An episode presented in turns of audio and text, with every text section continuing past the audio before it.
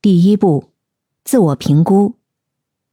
首先，你要对自己进行全面的自我评估，了解你自己的兴趣、价值观、优势和短板，以及职业目标是否与个人目标和价值观相符。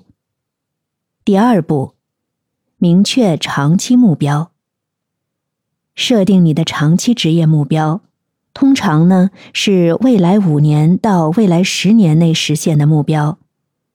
你需要考虑你希望在职业生涯中达到的高度和成就，这可以是担任某个职位、进入特定行业或成为某个领域的专家等。